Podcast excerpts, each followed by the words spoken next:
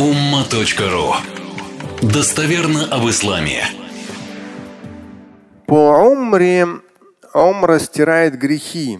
Да, есть на этот счет прямо четко конкретные э, прямым текстом хадисы. Пророк Мухаммад алейхиссалату сказал, «Аль-умрату иля аль-умрати кафаратун лима байнахума».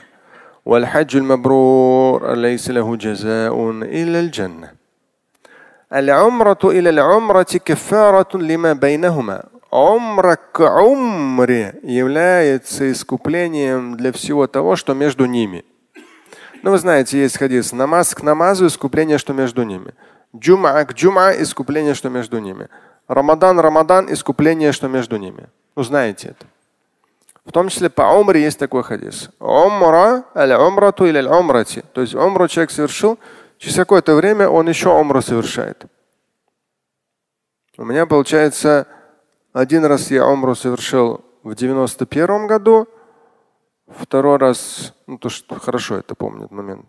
Второй раз в 2012 году, тоже хорошо помню, как раз старшего сына взял с собой, тогда ему было 10.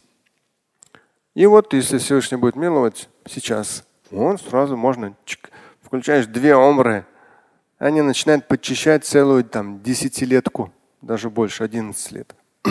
Иншаллах.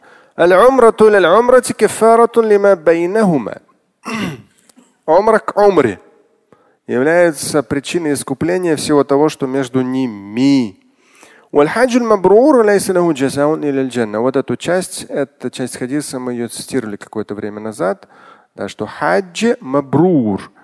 По мабруру есть несколько комментариев, то есть именно тот хадж, который, к которому не примешаны плохие слова, ссоры, споры, плохие действия, грехи.